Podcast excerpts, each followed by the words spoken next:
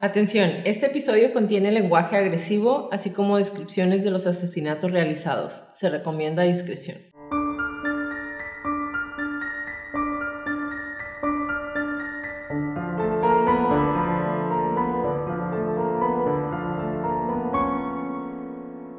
Hola a todos, bienvenidos a Crónicas de Crimen. Yo soy su host Jacqueline López y me acompaña como de costumbre Leti Mosqueda. Hi Leti. Hi Jackie. Queremos invitarlos a nuestras redes sociales, Facebook, Instagram y YouTube como arroba crónicas de crimen para que nos den follow. Ahí subimos toda la información y fotos de nuestras crónicas y a que nos compartan con sus conocidos. Es la única manera de que más gente pueda escuchar nuestras crónicas.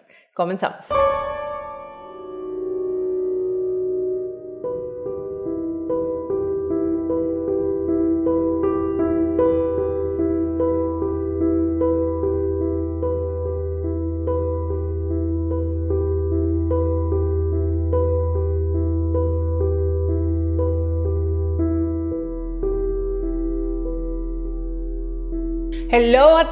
Bienvenidos a la quinta temporada de las Crónicas de Crimen. bienvenidos al Himalaya Esta temporada vamos a tratar, a tratar de traerles sorpresas como eh, el episodio de Ustedes para Ustedes va a salir esta temporada y vamos a tratar de cerrar esta temporada, si todo sale bien, con un live. Entonces, a lo largo de toda la temporada vamos a ir haciendo preguntas para que nos digan en qué horario se les acomoda más, qué día lo podemos hacer para que estén ahí y nos vean. y podamos interactuar, para que nos hagan preguntas ahí en vivo y tratar de platicarles. Yo creo que lo vamos a hacer para cerrar la disección. Y pues vamos a empezar con los saludos. Eh, saludos para Tania Verónica, Fernanda San Martín, Francesca Roche, Esmeralda Salmerón, Mico Bermúdez, Elian Díaz, Verónica y a todas las personas que nos siguen y nos han dejado comentarios en YouTube, en Facebook, en Insta. Muchísimas gracias por escucharnos. Y a los que nos dicen que no les gusta, también muchas gracias. No todos les va a gustar, ya sabemos. Gracias, gracias. Eh, a los que nos dejan comentarios diciéndonos cómo podemos mejorar, tratamos de mejorar cada temporada. Entonces, muchas gracias por todos sus, por todos sus comentarios, por todas sus opiniones todas son bien recibidas, a todas tratamos de verles el lado positivo, entonces gracias enormemente porque nos dejen entrar en sus vidas un episodio a la vez. Y ahora sí, sin más preámbulo, empezamos con la quinta temporada de las Crónicas de Crimen.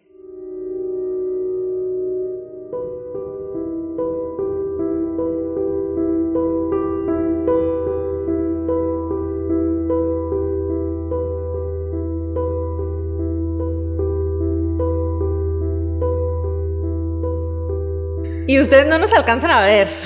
pero, o sea, nos vemos de aquí para arriba, ¿no? Pero el día de hoy venimos un poco exoticonas y es una pista para lo que viene, para el episodio del día de hoy.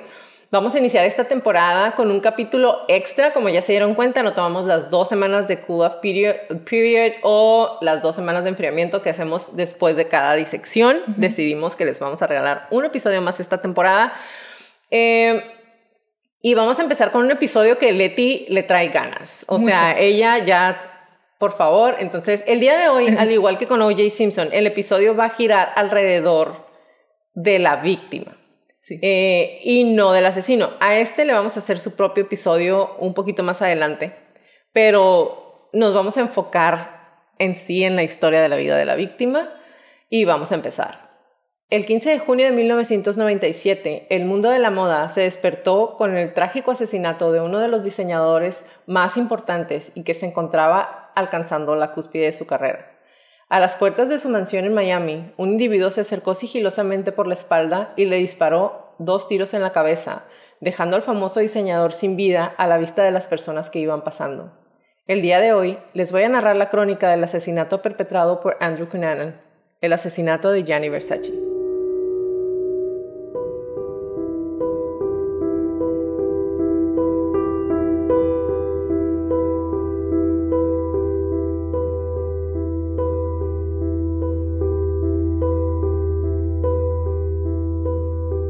Leti, la crónica del día de hoy, tú la trajiste y yo que me encanta real, o sea, yo sé que no se puede notar, pero a mí me encanta todo lo que tiene que ver con la moda. Desde que estaba súper chiquilla y mi mamá me compraba todos los vanidades desde niña. Y no, en mi defensa no leo nada más revistas, me encanta leer, yo leo de todo, pero yo estaba enamorada de las supermodelos, o sea, crecí viendo a Cindy Crawford, Naomi Campbell, Claudia Schiffer, Linda Evangelista, y cuando pasó todo este show, eh, no lo podía creer, yo tenía 15 años cuando mataron a Versace, y, y cuando se empezó a desenredar toda la historia, todo el historial de Andrew Cunanan, para mí era así como, ¿cómo puede ser posible?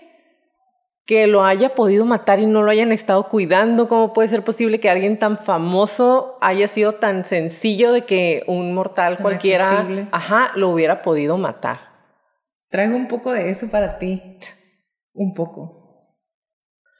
Y pues esta investigación no me hizo sentir tanto, no me movió tanto honestamente como otras. Em, yo me enteré sabía que había muerto, no sabía cómo, hasta honestamente, hasta que salió la serie American Crime History. Ay, lo siento. El año pasado. Estaba el año pasado se enteró de la muerte. Lo siento. No, sí sabía que, o sea, sabía que estaba muerto, pero no sabía qué había pasado. No me, no me movió tanto emocionalmente em, este asesinato en lo particular. Lo que más me movió ahí sí, donde dije, yo no puede ser, y me molesté y así. Las razones por las cuales fue tan fácil para él acercarse por porque fue tan fácil para él salirse con la suya y no quiero revelar mucho porque tú nos vas a decir. Todo eso fue más bien donde yo dije, es increíble que por estas razones tan estúpidas haya pasado todo esto. Exactamente. Como cada mañana, el italiano salía de su mansión para comprar periódicos, revistas y tomarse un café en el News Café, una tienda de café que estaba ahí cerca de su casa. Era poco antes de las nueve de la mañana y Gianni regresaba para comenzar su día. A su espalda, un joven vestido con shorts, tenis y gorra con una mochila lo estaba esperando agachado a un lado de la reja principal de su casa. Era Andrew Cunanan. Cuando Versace se disponía a sacar las llaves, el asesino se acercó a él por detrás, encañonándolo en la cabeza. Disparó dos veces y las balas le hirieron de gravedad en el cuello y la nuca acababa de ejecutar a sangre fría a uno de los diseñadores más reputados del mundo, su quinta víctima. Un testigo vio cómo Cunanan se alejaba de la escena del crimen en dirección a Ocean Drive, mientras la pareja de Versace, Antonio, Antonio D'Amico, salía a auxiliarle junto con el cocinero Charles Podesta y otro empleado de la vivienda.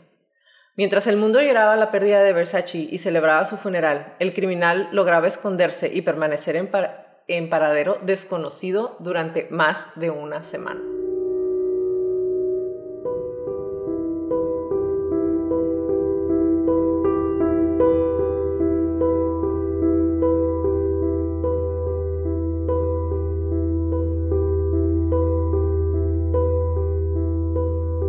Aparentemente no había un móvil por el cual lo quisiera matar. De acuerdo a un artículo que encontré en La Vanguardia, durante los siguientes días los investigadores bajaron, la, o sea, dieron a conocer la hipótesis del robo e incluso de un ajuste de cuentas por parte de la mafia. Y, por, y para eso les traigo... Ah, la primicia. La primicia. Sin embargo, detrás de ese crimen se encontraba Andrew Cunanan, un asesino en serie a medio killing spree o a medio... Eh, como curva de matanza. Es un killing spree es cuando un asesino empieza a matar de manera descontrolada a mucha gente. Entonces Andrew Cunanan estaba en esa espiral en ese momento y eligió al diseñador como su último objetivo. ¿Realmente se conocían? ¿Qué fue lo que pasó? Eso lo vamos a seguir viendo. Cunanan nació en National City, California, como el más joven de los cuatro hijos de Modesto Cunanan. Era un estadounidense de origen filipino y Marianne Schillaci, estadounidense de ascendencia italiana. Modesto Cunanan no asistió al nacimiento de su hijo Andrew, ya que se encontraba sirviendo en el cuerpo de Marines en la guerra de Vietnam. En 1981, el padre de Cunanan lo inscribió en la escuela independiente de Bishop School en el barrio de La Joya en San Diego. Para la gente que no conoce San Diego, La Joya es un, un barrio, un, como, una colonia, Que, que es para gente que tiene altos recursos. Realmente es de lo más. Dijiste alto, te entendí. Harto recursos. No. Sí, harto recursos. Altos recursos. sí, necesitan. O sea, la gente que vive ahí tiene mucho dinero. Em, y cuando estaban ahí se dieron cuenta que era una persona brillante. Hablaba mucho, era una persona, era un niño que platicaba mucho, y le hicieron unas pruebas para su coeficiente intelectual. Andrew Cunanan tenía un coeficiente intelectual de 147.4. Tenía un coeficiente de un genio. De adolescente, sin embargo, desarrolló una reputación como un mentiroso y después decían que era um, mentiroso compulsivo. O sea, siempre estaba diciendo mentiras. Eh, contaba historias eh, fantásticas sobre su familia y su vida personal, sobre una vida llena de lujos y privilegios. Y también era hábil para cambiar su apariencia de acuerdo a lo que sentía que era lo, lo más atractivo en ese momento. Siempre le gustó también la moda. A diferencia de otros jóvenes, Andrew pasaba más tiempo leyendo y memorizando pasajes de la Biblia. Su familia era muy católica, era católica italiana, entonces eran mucho, muy católicos y su papá también. Eh, y eso lo hizo creer y sus papás lo hacían creer que él era una persona que estaba predestinado a ser superior al resto de las demás personas que se juntaban con él, superior en la sociedad. Entonces imagínate, un papá que viene de la guerra de Vietnam, que ya lo hemos visto en otras, en otras crónicas, y un delirio de grandeza fomentado por sus mismos padres, pegado a una crianza súper católica. Entonces, cuando la familia eh, ya, él llega a su papá de la guerra, su familia obtiene grandes beneficios económicos y cuando su padre se retira del ejército, se hizo corredor de la bolsa. Pero estos beneficios eran parte de un delito que su padre cometía. Estaba haciendo malversación de fondos y acabó huyendo a las Filipinas para escapar de la justicia, sin su familia. ¿Okay? Ese mismo año, cuando Cunanan tenía 19 años, su madre descubrió que era homosexual. Ahora, otra vez, vamos a repasar esto. Súper católico. Después de la guerra. Después de la guerra, delirios de grandeza, mentiroso compulsivo. ¿80s? Mentiroso compulsivo. Y la madre descubre que es homosexual. Boom. O sea, lo odiaron. ¿Ok? Cuando su madre se da cuenta que Cunanan es homosexual, lo, lo encara y le empieza a reclamar y le dice que cómo puede ser posible, que en su casa no va a haber homosexuales. Claro. Cunanan se enoja tanto y avienta a su mamá contra la pared y le disloca el hombro. En 1987 se inscribe en la Universidad de California en San Diego y se especializó en historia de Estados Unidos, pero abandonó los estudios y se instaló en el distrito Castro en San Francisco, donde frecuentaba bares y discotecas gays. San Francisco es la capital, la capital del orgullo gay en Estados Unidos. Entonces, ahí frecuentaba bares y discotecas gays ejerciendo como acompañante o prostituto para hombres mayores que tuvieran mucho dinero. Para Sugar Daddy. Exactamente. Sugar Baby. Eso le permitía mantener un elevado estilo de vida. Para 1996, sus excesos lo habían llevado a perder a sus amantes, dedicándose al robo y tráfico de drogas con el fin de intentar recuperar los lujos materiales. Entonces, estaba bien chico. Sí. Y ya y ya traía... Le había dado como súper recio a, a, los excesos y a diferentes cosas. A los excesos, al robo, a las mentiras, ya, ya había violentado a su mamá. No sé, o sea, muy inteligente y todo, pero pienso que entre el... Bueno, no me quiero adelantar, sigue mejor. el 2 de diciembre de 1946 nace Gianni Versace en Reggio Calabria, la punta de la bota de Italia. Era hijo de un vendedor de electrodomésticos y eh, la costurera del pueblo. No estaba muy interesado en ir a la escuela y el lugar en donde él siempre quería estar, y él siempre lo decía, era el taller de su madre, en donde Franca Versace confeccionaba hermosos vestidos de novia para las novias de la comunidad. Su mamá le preguntaba, y esto viene en un libro, ¿por qué no sales a jugar con tus amigos? Según el libro House of Versace de Deborah Ball, él respondió, no quiero, quiero que me muestres cómo haces la ropa. Él tenía una pasión, o sea... Desde niño entonces. Sí, desde muy chiquito. O sea, él tenía una pasión. Yo me acuerdo que yo veía sus desfiles y más adelante viene la frase, ¿te acuerdas que te sí, la, frase? mágica? Eh, él hacía sus propias telas. Cuando quería una tela que no existía, él hacía como las mezclas de lo que tenía que llevar la tela en la composición para que tuviera la caída o la fluidez que él quería. Entonces, era, o sea, él creaba la cara, todo. nunca le ha brillado la cara de esta manera. o sea. Él creaba todo, o sea, eh, no seguía como un patrón de la moda, él la creaba. Y eso es lo que, para la gente que le gusta el, el estilo que tenía Gianni Versace cuando él era el que estaba encargado, es, ese era, era otro show. Y Que una es de muy mis... esto que traemos. Eh, que es muy esto. Y una de sus modelos favoritas y de las modelos que más lo lloró y ella se sigue acordando es ah, Naomi Campbell.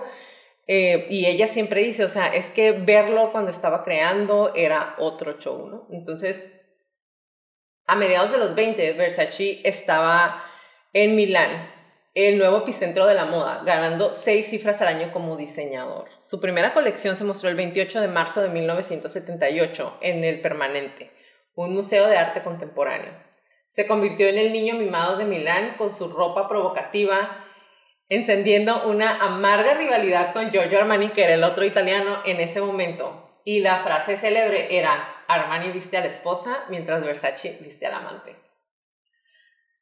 No solo era un diseñador brillante, era un comercializador brillante. Fue el primero en llevar a las celebridades a las primeras filas. O sea, eso que ahorita existe, que digo, ahorita hay hasta influencers que las mandan a que vayan a los desfiles de moda, pero la parte de llevar a los artistas A que estuvieran ahí a que estuvieran viendo. en la primera fila para que vieran las colecciones es de él. O sea, que él vino como a ni siquiera romper. Revolucionó, la revolucionó, moda. O sea, inventó lo que ahorita marca. O sea, el año se planea alrededor de Fashion Week. Ah, Exactamente, de las diferentes.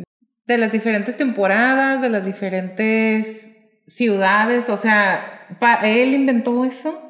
No tanto el Fashion Week, pero el hecho No, no, pero como que estuviera llevar a la gente, sí, sentada, de lo que se trata Fashion Week ahora. exactamente. No solo era el diseñador brillante, fue el primero en llevar a las celebridades a las primeras filas, recordó la editora en jefe de Vogue, Anna Wintour, en una entrevista de Dateline poco después de la muerte de Versace. Fue el primero en utilizar actrices y estrellas de rock en sus campañas publicitarias. Comprendió la importancia de dar a conocer su nombre y su imagen a nivel mundial. Versace se convirtió en uno de los diseñadores más famosos de la época y se le atribuye la creación del fenómeno de la supermodelo. Incluso más que eso, su estética ofrecía, bueno, hizo estrellas a supermodelos a Linda Evangelista, Chrissy Turlington, su favorita Forever in the Life, Naomi Campbell, Mi Claudia. Schiffer, Cindy Crawford. Incluso más que eso, su estética ofrecía un constante refrescante con la simplicidad arquitectónica de sus predecesores. Todos eran líneas muy rectas, era muy estructurado, era ropa muy bonita, pero Versace era, aquí estamos, o sea, véanme, vean a las mujeres. A él le encantaba vestir a las mujeres. Los diseños de Versace eran vibrantes, sensuales y divertidos. Entendió que la idea de vestirse no es tanto cubrirse, sino de ser atractivo. Eso dice el experto en moda Hal Rubinstein, autor y amigo de Versace. Él creía que debías vestirte para llamar la atención. Sí, eso sí lo leí ahora haciendo esta investigación, que para él era la ropa no, ajá, exactamente, la ropa no es para cubrirse, es para que te vean, para que para que la- atraigas la mirada con los colores, con la vestimenta, con las telas, con las con las texturas, con absolutamente todo y el maquillaje, incluso el cabello y todo. Me acuerdo eso sí, sí lo veía cuando estaba más niña. La, la moda de Versace en la revista se veía súper diferente. Sí. Casi, casi podrías decir que todo lo demás eran variantes de lo mismo, como muy serio, muy sobrio, y Versace era absolutamente todo lo contrario. Sí. Como, Sí, exactamente. También tenía una habilidad especial para descubrir y fomentar talento. Gianni me llevó su- en su programa cuando tenía dos fotos en mi libro y no era famosa en absoluto, recuerda a la supermodelo y cantautora Carla Bruni. Éramos jóvenes y frágiles. Los Versace nos trataron como si fuéramos princesas, como si fuéramos parte de su familia. Las mujeres elegidas por Versace no solo fueron consideradas como vehículos para modelar su ropa, se convirtieron en parte de su mundo y el mundo de Versace era un lugar en el que todas querían estar. y sí, porque te acuerdas que te estaba diciendo que mi mamá tenía el cinto falso. Era un cinturón de, de cadenas y tenía la cara de la medusa con un ojito cerrado porque era fake. Sorry, mom. Y los. ¿Tú qué sabes? A lo mejor salió una edición especial y tu mamá tenía una edición especial Quizá, Versace. Si lo tiene, lo voy a traer para enseñarlo. Y traía los seguritos. Eso lo traigo como súper marcado, lo de los seguritos mucha cadena, mucho oro, mucho accesorio. Como dice Aldo Rendón, el putazo de oro viene de Gianni Versace. O sea, él era así como dorado, Puro bling, color, o sea, color, como ajá, colores vibrantes, exactamente. Que era un, un contraste muy grande con lo que realmente él se ponía, porque sí tiene unas fotos acá en sus chalecos de piel. Pero realmente casi siempre vestía con unos pantalones, no kakis porque no, no eran así como ordinarios, pero eran unos pantalones así y un suéter negro. Se vestía así muy Siempre seguido. como, y una camisa blanca. No, vi O camisa blanca, ajá. Negro, camisa blanca y su hermosa sonrisa. Exactamente. Pero tenemos la duda si eso fue lo que provocó la furia de Andrew Cunanan. Fue la esfera de las celebridades, las modelos, la gente hermosa que orbitaba alrededor de Gianni Versace. Fue su fama o fue una especie de obsesión enfermiza. Me imagino que tú nos vas a traer un poquito de eso. Obvio. Los dos supuestamente se habían conocido una vez en 1990 en un club nocturno en San Francisco, pero pocos creen que hubiera una relación real entre ellos. El 11 de mayo de 1997, dos días después de matar a su cuarta víctima en New Jersey, Cunanan llegó a Miami y reservó una habitación por $26.99 en el Normandy Plaza Hotel, un lugar de mala muerte, a 6 kilómetros al norte de la mansión de Versace. Según los informes, pasaba su tiempo consumiendo drogas, comiendo comida rápida, robando y yendo a clubes nocturnos gay en donde podía haber estado buscando hombres mayores. Más sugar daddies. El día antes de que matara a, a Gianni, Cunanan se había quedado sin dinero y se fue del hotel sin pagar la cuenta. Qué fácil. Ahorita ni de chiste. Y esta es la historia prohibida, lo que viene ahorita, lo que la familia Versace ha negado y de lo que no quiere hablar nunca. En 1997, Maureen Ort fue la primera en publicar en Vanity Fair que Cunanan y Versace se habían conocido siete años antes del crimen en San Francisco en 1990, como lo acabo de mencionar. Y de acuerdo a las entrevistas con múltiples testigos de aquella interacción, Ort reconstruía cómo Cunanan y su amigo Ellie Gould conocieron al diseñador de moda en la sala VIP de la discoteca Colossus. El diseñador entró con su séquito, su entourage, que incluía al novio de ese entonces, Antonio D'Amico, y al coreógrafo de la ópera Capriccio, que para la que Versace había diseñado el vestuario. Right. Sí. Balkan y Parori, que enseguida le presentaría a varias personas, iba también con él. Tras unos 15 minutos de charla menor y de muchos jovencitos, porque era obviamente una- un antro gay, eh, que deseaban conocer a, a Versace, Versace empezó a recorrer la sala con su mirada y se dio cuenta, volteó a ver a Cunanan, que realmente eh, cuando vean las fotos se van a dar cuenta cuando era atractivo. O sea, sí. ajá, era atractivo. Tenía como una cara bonita. O sea, no sé cómo explicarlo. A mí no se me hace una, así como, ay, me gusta, o se me hace Ni atractivo mi estilo. Pero su cara tenía como una boca muy chiquita, la nariz finita. Como atractivo, era atractivo. te- como bonito. Atractivo Versace, por ejemplo, él sí se me hace como así, a pesar de... Pero es que Versace es más masculino. Exactamente, muy masculino. Y el otro, o sea, le podían haber puesto chapetitos y un corazoncito y así como muy delicadito, no sé. Eh, Versace se dio cuenta, pronto se dio cuenta de Cunanan y Gold alzó la cabeza y caminó hacia ellos. Versace se acercó con Cunanan y le preguntó, te conozco, del lago Di Como, ¿no?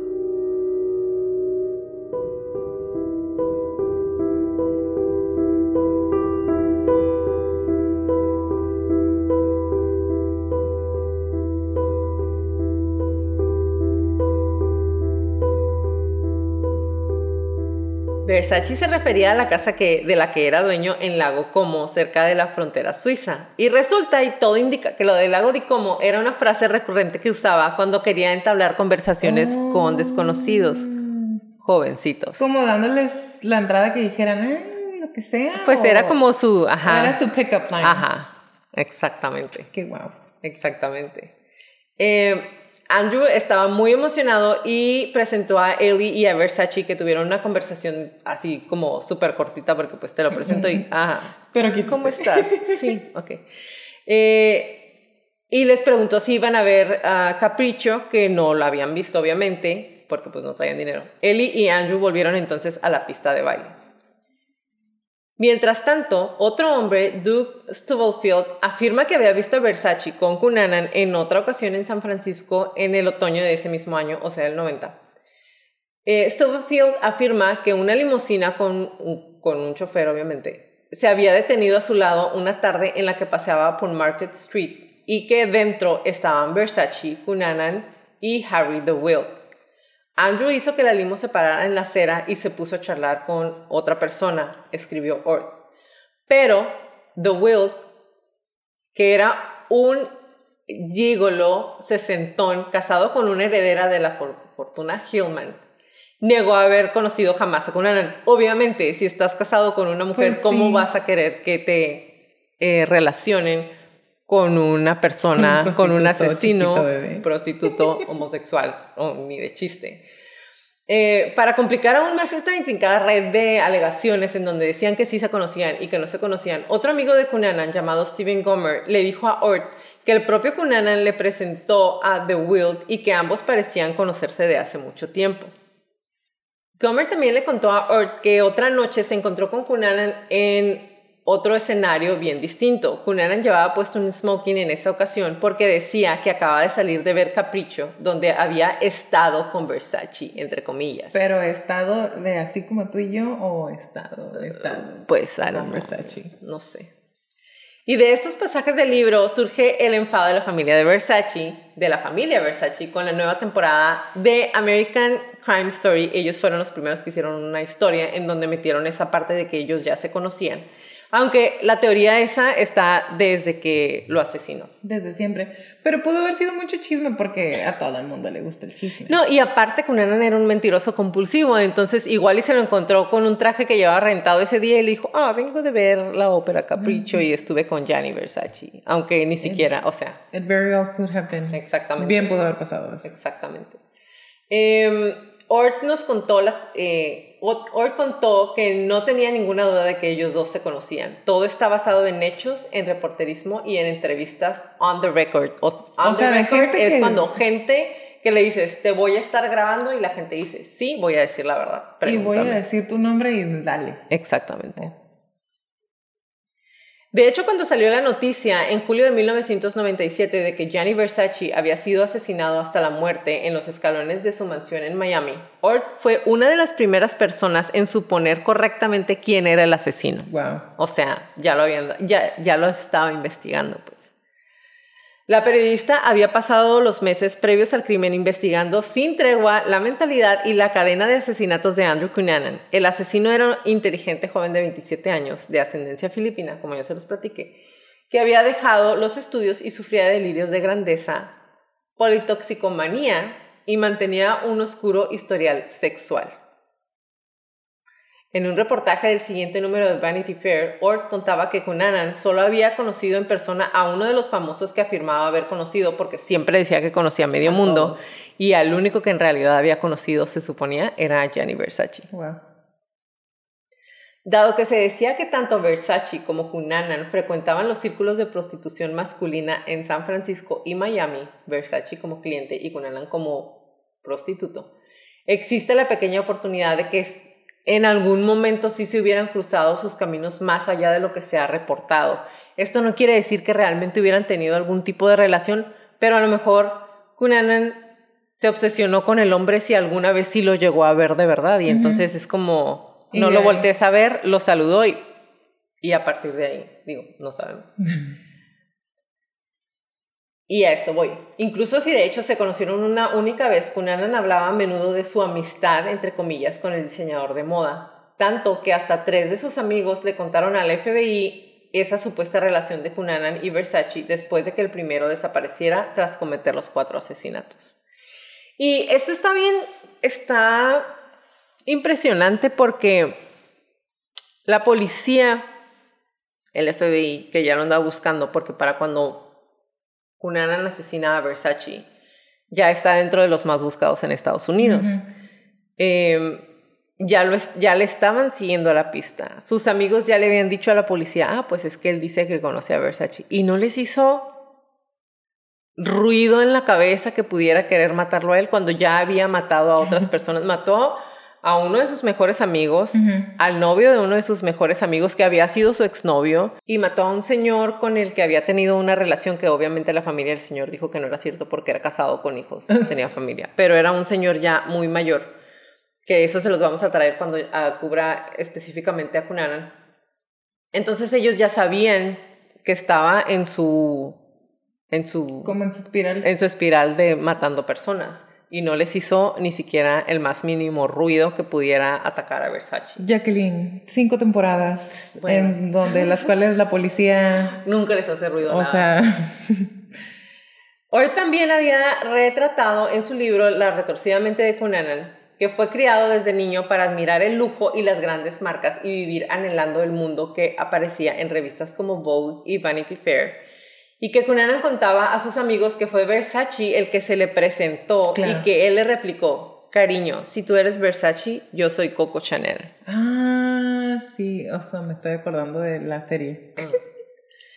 Eh, creaba complejas mentiras sobre su infancia, sobre fortunas familiares y, y planeaciones de eh, plantaciones de plataneros. Decía que su familia era dueña sobre Imelda Marcos, el inexistente novio de su padre y que tenía en Rolls Royce, que vivió con su amiga rica Liz Coté y su marido, que fue el padrino de sus hijos, que a veces adoptaba el seudónimo de Andrew da Silva y que sus amigos hacían como que todos le creían lo que estaba diciendo porque todos sabían que estaba diciendo mentiras. Pero ¿para qué seguían la cura? ¿Y quién es Imelda Marcos?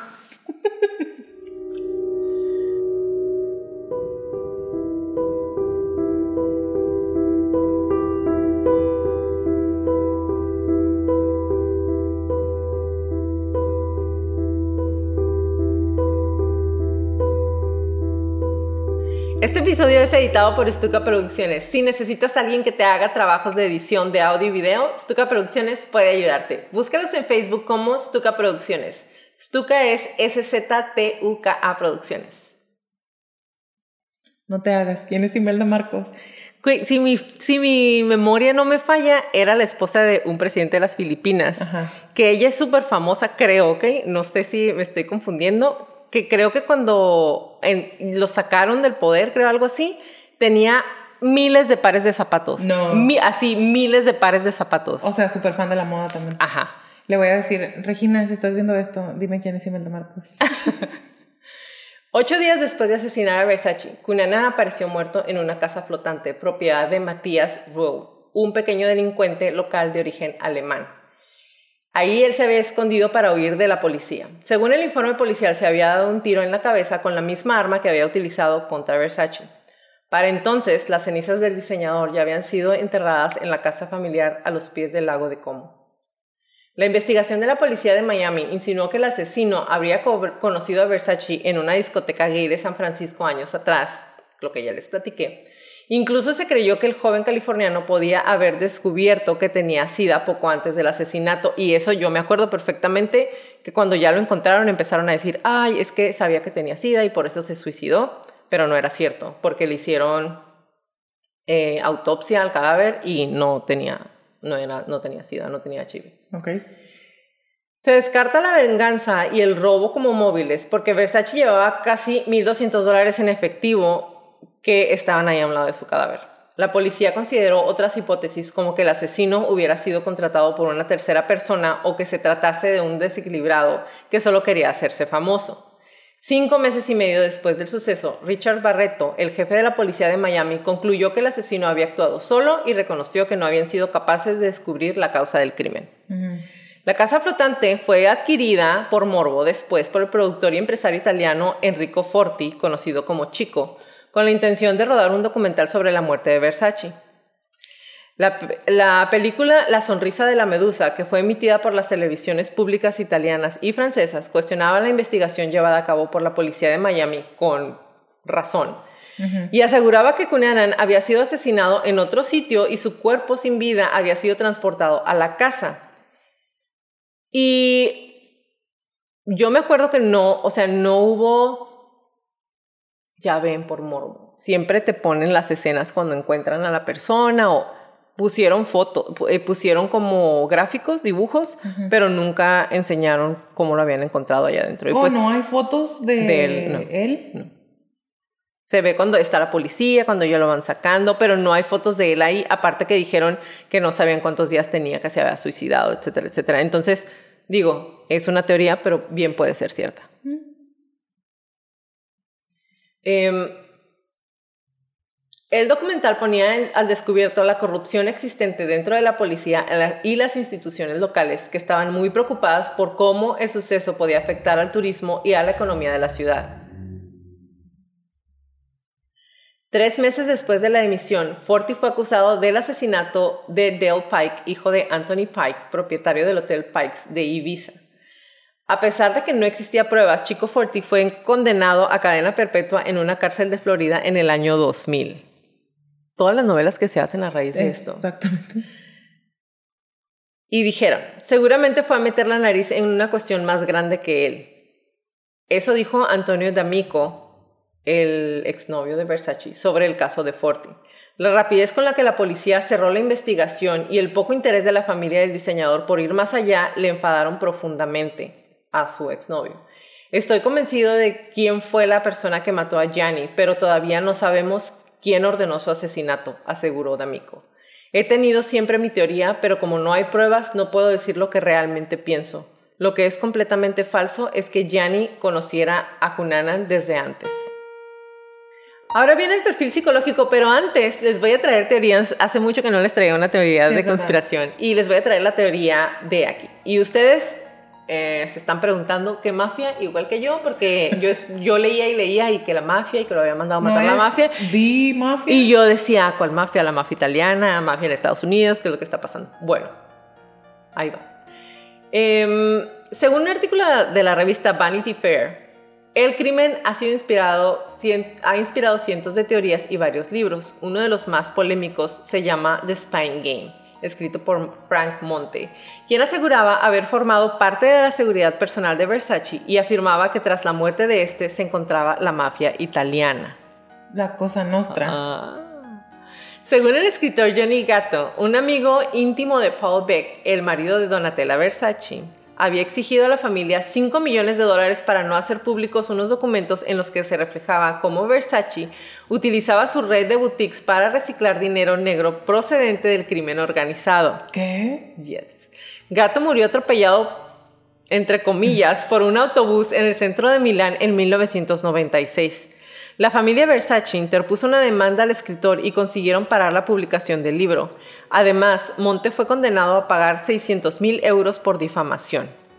Versace fue asesinado para saldar las cuentas pendientes que había contra- contraído con los padrinos de la Dragheta.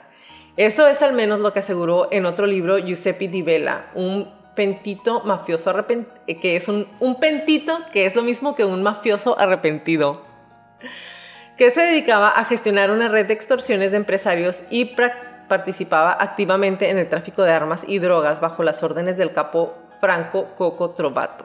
O sea, ¿qué? está como muy Está muy. Está muy italiano, está, muy, italiano. Muy italiano de su parte. Estas declaraciones fueron confirmadas más tarde por Filippo Barreca, otro arrepentido de la organización criminal y colaborador de la justicia. Barreca afirmó que el diseñador mantenía una relación estrecha con dos de los más importantes capos de la Dragheta, Franco Coco Trovato y Paolo De Stefano. Entre nosotros se decía que Coco Trovato daba dinero a Versace para limpiarlo, para blanquearlo. Esto no significa que Versace supiera de dónde venía el dinero que recibía, ni siquiera que su amigo Coco era uno de nosotros, de la Andragueta. Y no solo dinero, también obras de arte y cuadros de Dalí y de Picasso. ¿Original? Ex- Sí. Ay, güey, yo qué sé. Todo esto es nuevo para mí. De hecho, en 1992, la Fiscalía de Milán requisó a la familia Versace un cuadro y varios bienes arqueológicos de la época grecorromana de los que el creador no pudo justificar su propiedad. Oh. Exactamente. En 1996, la Policía Fina- ah, Financiera Italiana descubrió numerosas irregularidades fiscales en las cuentas de la familia Versace. También que se habían ingresado 20 millones de dólares en el seguro de vida del diseñador a favor de sus herederos. Y todo eso tan solo un año antes de que Versace muriera. Lo cierto es que Versace nunca estuvo investigado por colaborar con la mafia y la familia ha ganado en los tribunales todas y cada una de las demandas que han impuesto para limpiar el nombre del diseñador. Wow. En un país como Italia, parece que si uno es del sur y tiene algún problema, seguro que está en medio de la mafia. Son absolutas tonterías, como la historia de que no estaba realmente muerto, porque también salió esa historia. Versace, antes de dejar la empresa en manos de Donatella, había venido del más allá, me dice Juicy Ferré, una de las más importantes gurús de moda transplaninas y amiga trans de moda transalpinas, perdón, y amiga del diseñador desde los años 70, casi en la prehistoria. La relación entre Gianni Versace y sus hermanos vivió muchos altibajos. Cuando en 1996 al diseñador le fue diagnosticado un cáncer de oído, decidió hacer un testamento y nombrar heredera a la hija de Donatella Versace, Alegra, que ha tenido, la verdad, una vida de la fregada, pobrecita. ¿Neta? Ella nunca quiso, o sea, hay fotos de ella cuando estaba chiquita porque él la llevaba a los desfiles, a ella no le gustaba. Y después de eso, o sea, ella, ella ha de tener como unos 33 años. Ajá. Parece una señora ¿Ahorita? viejita. Porque vi fotos de ella y igual de jodida que la mamá. O sea, haz de cuenta que la mamá le robó el alma a esa niña. Se mira súper flaquita, estuvo súper enferma de bulimia y anorexia. En serio, es Le que... robó el- Sí, o sea, Donatella, eh, Gianni Versace no le dejó dinero a ella. Ella estaba frente, ella estaba frente de casa Versace porque era la que podía seguir con lo que él estaba haciendo y el hermano también. Pero los herederos eran eh, Alegra y otro sobrino de él, ¿cómo se llamaba? Eh, no me acuerdo cómo se llama su otro sobrino. Pero no le había dejado el dinero a ella y ella tenía mucho coraje. O sea, eso, es- eso fue mucho de lo que se habló porque la niña se iba a hacer cargo, bueno, Alegra se iba a hacer cargo de Casa Versace, de el imperio de Gianni Versace cuando ella cumpliera la mayoría de edad. Ella nunca quiso el dinero, ella no quería ser famosa, ella no quería diseñar, ella no quería que ser famosa por ser Alegra Versace. Ay, pues que rifen Casa Versace como Charlie and the Chocolate Factory. Y la situación aquí fue que una vez que muere Versace, en el testamento Donatella se queda como la albacea porque pues es la mamá de la niña. Eh, y entonces a Antonio, que era el, Esposo. el novio que tenía 15 años viviendo con Era él. el esposo. Ante Lynch ya estaban casados. Ah, Exactamente, o sea, pues era su pareja, era, no se podían casar en ese momento, pero era su pareja. Eh, le dice, Donatella, Donatella, gracias gracias por ser amigo. Por ser, ah, porque aparte la familia pues repudiaban que Gianni Versace fuera gay. Aún ya después de grande que los había sacado de, de pobres, aún después de todo lo que el hombre había hecho, ellos seguían como que, ah, pues es que D'Amico es su amigo. Era su novio, era su marido, Era su o sea, vivían marido. juntos, tenían una relación de pareja, andaban para todas partes juntos. Y le deja una herencia para que le dieran, o sea, en el testamento de Versace, sí estaba él Ujú. Y le tenían que haber estado dando cierta cantidad de dinero y ella le dice, pues gracias, pero pues no tengo por qué darte nada porque realmente pues mi hermano ya falleció y tú no eras nada de mi hermano. ¿No hay una autoridad de testamentos que se encargue de hacerlos cumplir? Aceptó creo que una parte súper mínima y dijo, está bien, no quiero nada. Pues al final digo. La había dejado, ajá, lo había dejado, él podía quedarse en la casa, en, en En la la, casa Versace Casarina, Mansion. que es ¿Cómo se llama? Casa Ca- Casualina, creo. Está bien hermosa y ahorita Sí, de- ahorita es un hotel. deberíamos de ir. Ahorita es un hotel. Este. Lo dejó que podía seguir entrando a las villas, que podía entrar a la casa del lago di Como. Y Donatella fue de que no tienes por qué entrar. O sea, mi hermano ya no está y no vas a entrar. Qué perrilla. Sí. Sí. Qué feo. La neta, eso está muy feo. Sí. No hagan eso. Y pues a ella qué, o sea, el dinero ni siquiera lo había hecho ella, ni siquiera nada, y ya se había quedado con todo, por eso te digo, le robó el alma a su hija, güey, porque era, o sea, a ella se le notaba la envidia que le tenía a su hermano, que todo lo que había hecho, y digo, Versace siguió siendo, Casa Versace sigue siendo súper famosa, siguen siendo súper millonarios, pero la esencia de todo lo que es Casa Versace era Gianni. Ya no ella. Realmente a partir de que él fallece y que ella estaba ya a cargo de todo esto, eh, las colecciones nunca volvieron a ser las mismas. No, pues no. Y a la fecha, digo, sigue siendo moda no pasajera, ¿cómo se le llama? No es fast fashion a la fecha, no, no. o sea, no es pasajera, es una pieza Versace, es una pieza de inversión a la fecha, los perfumes, los relojes, los lentes y todo. Pero, pero ella era la musa, ella era la inspiración de Versace, ¿no? Fue lo que leí. Que Donatella era lo que la, la que lo inspiraba. Y de todas maneras, Pues es que a final de cuentas el genio era él. cuando uno es así, no Ajá, importa. o sea, exactamente. Por eso te digo, o sea, ahorita ella siempre tuvo, y le hacen una entrevista a D'Amico y él nunca, ha queri- de hecho, nunca dice el nombre de ella. Nunca dice Donatella. Dice su hermana o ella. Nunca, nunca dice Donatella. No jamás dice su tu comportamiento Sí, nunca dice su nombre. nombre. Y él dice que él sabe que Gianni no estaba metido en problemas. A él no le gustaba que salieran los paparazzis. De hecho, si ves alguno de sus de los videos de los runways donde sale él, él salía y bye. No le gustaba estar mucho en las cámaras, no le gustaba llamar tanto la atención. A ella sí. Sí, De, si ella sale, cierran, o sea, y sale, a la fecha. o sea, Con su cara Sí, destrozada. o sea, realmente es una persona que tú la ves y dices, se me figura, ¿sabes? Como, como el cuadro de Dorian Gray. Dude, justo te iba a decir eso cuando dije cara destrozada, por eso me estoy riendo. Porque no puedes esconder, no puedo Ajá. decir la palabra, pero cuando eres así, se te nota siempre y es como El cuadro de ella es el cuadro de Dorian Ajá. Gray en persona. Exactamente, todo eso podría, así, eh, ahí se le nota. Ella ahí. lo trae todo por fuera. Y bueno, después de haberles dado entonces esta eh, teoría de conspiración en donde la mafia italiana... no, Pues, bueno, bueno, es- es una. esa es una. Son varios niveles. Yo jamás me hubiera esperado que dijeran que la mafia italiana lo había mandado matar. Yo ni sabía. Muchas de estas cosas son nuevas para mí. Leti nos va a dar entonces, ¿qué nos traes? Ay, les traigo. Ay, le pegué al micrófono, perdón.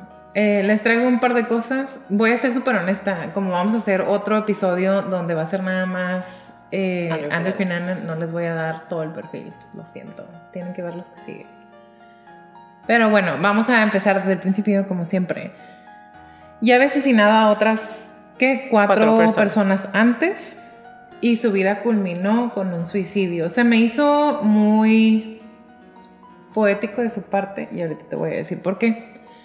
Cunanan estaba obsesionado con el diseñador desde mucho tiempo antes y presumía que lo había conocido y siempre decía que conocía a mucha gente. Digo, todo eso ya nos lo dijiste ahorita. Lo interesante de él es, como bien nos dijiste, los delirios de grandeza que él tenía, que es síntoma de narcisista. Los delirios de grandeza que él tenía fueron implementados en su cerebro, en su persona, en su carácter, en su personalidad, por sus papás. Sus papás desde que él era muy pequeño le decían que él era más, que él era más especial, más inteligente, más grande que todas las otras personas a su alrededor. Y a pesar de que él tenía un coeficiente intelectual muy, al- muy alto, sus calificaciones no lo reflejaban. Nunca tuvo buenas calificaciones en la escuela. Y sabes qué, digo, te voy a interrumpir un poquito. A mí algo que me llamó muchísimo la atención, si le gustaba tanto la moda, si no era mal parecido, porque nunca intentó realmente ¿Hacer algo? hacer algo en la moda. Porque nunca quiso ser modelo, nunca se interesó por aprender a diseñar. O sea, hubiera, si era tan inteligente, tal vez hubiera podido hacer algo, pero no. Es que ahí te va. Era inteligente. ¿No lo dignificaba o qué? Pero tener un coeficiente intelectual alto no necesariamente claro. significa Sí. que ya eres inteligente o astuto o que tienes un, un proceso de toma de decisiones inteligente o que te vaya a funcionar para algo. Sí cambiaba su apariencia, apariencia, en eso sí se me hizo, ni siquiera me acuerdo la palabra que quiero utilizar, pero cambiaba su apariencia para ajustarse a lo que para él en ese momento consideraba que era atractivo para todos los demás. Era muy camaleónico. Era muy camaleónico. Y cambiaba su apariencia y de nombre también. Bueno, pero esa es esa parte. Entonces, muchos a su alrededor decían que todas las mentiras que inventaba de su papá y las cosas que vivió con su mamá, el abandono que, que sufrió por parte de su padre, ahí fue donde le tronó la tacha. Yo creo que ya la traía ahí lista para tronar, los abandona su papá y la única manera que él tiene de poder procesar el abandono es comenzar a, decir mentiras y mentiras y mentiras.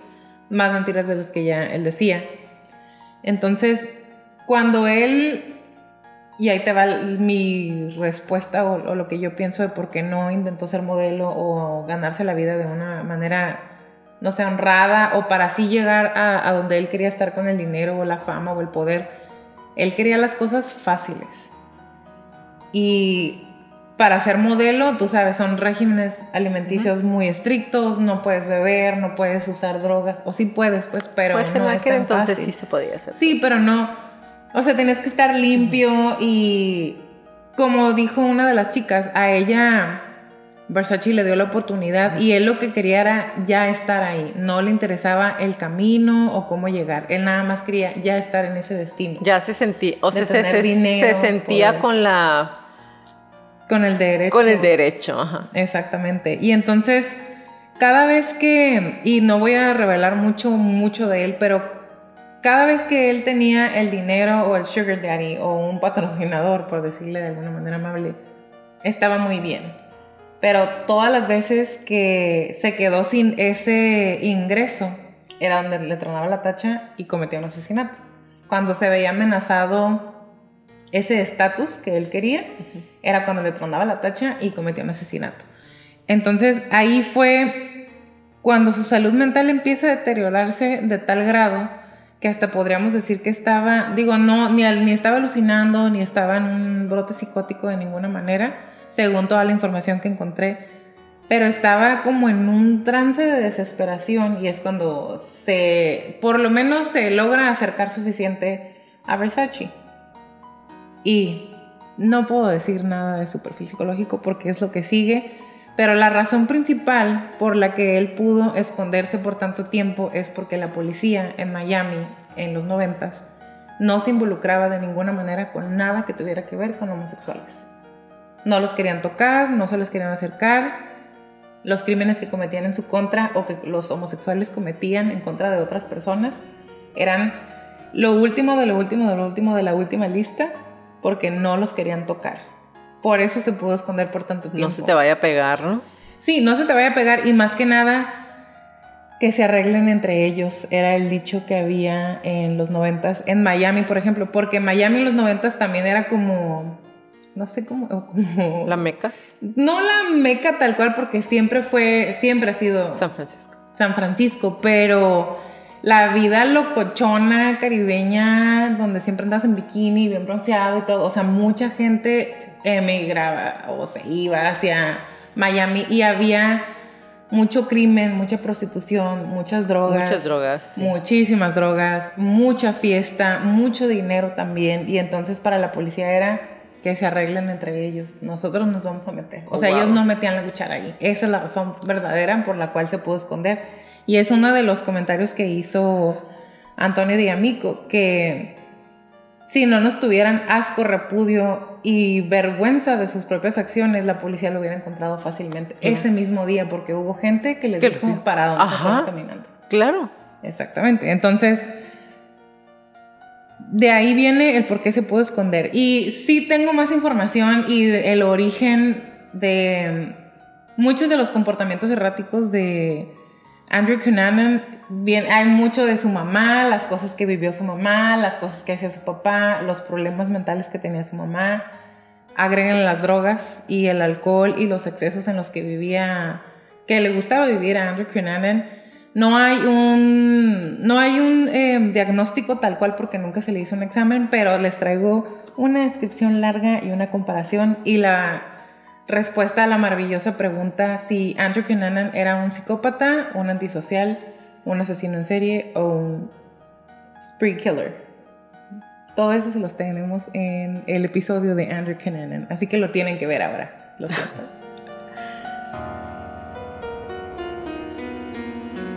Toda su colección de arte fue para su sobrino Daniel. Toda la herencia de Casa Versace fue para la hija de Donatella Alegra Y el testamento de Gianni no nombraba ni a Donatella, Donatella ni a Santo, los hermanos de sangre de Gianni Versace.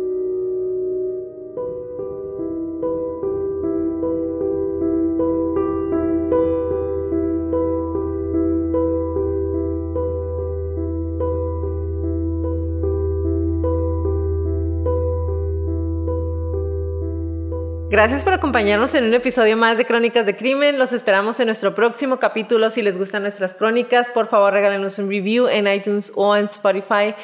Y suscríbanse a nuestro canal de YouTube. Por favor, regálenos muchos likes. Y recuerden si tienen alguna crónica que quieran que pase a la lista de nuestras próximas temporadas. Es más, si la mandan, a lo mejor alcanzan que entre en esta. Quizá, apúrense.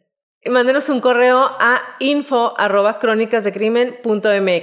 como les repetimos en todas las crónicas, crean los instintos siempre. Si algo no se siente bien, si algo me dice que salga corriendo, vete. Es mejor para ser paranoica y estar a salvo a quedarte y poner en peligro tu vida. Ahora sí, bye Leti. Bye Jackie, bye Crónicos.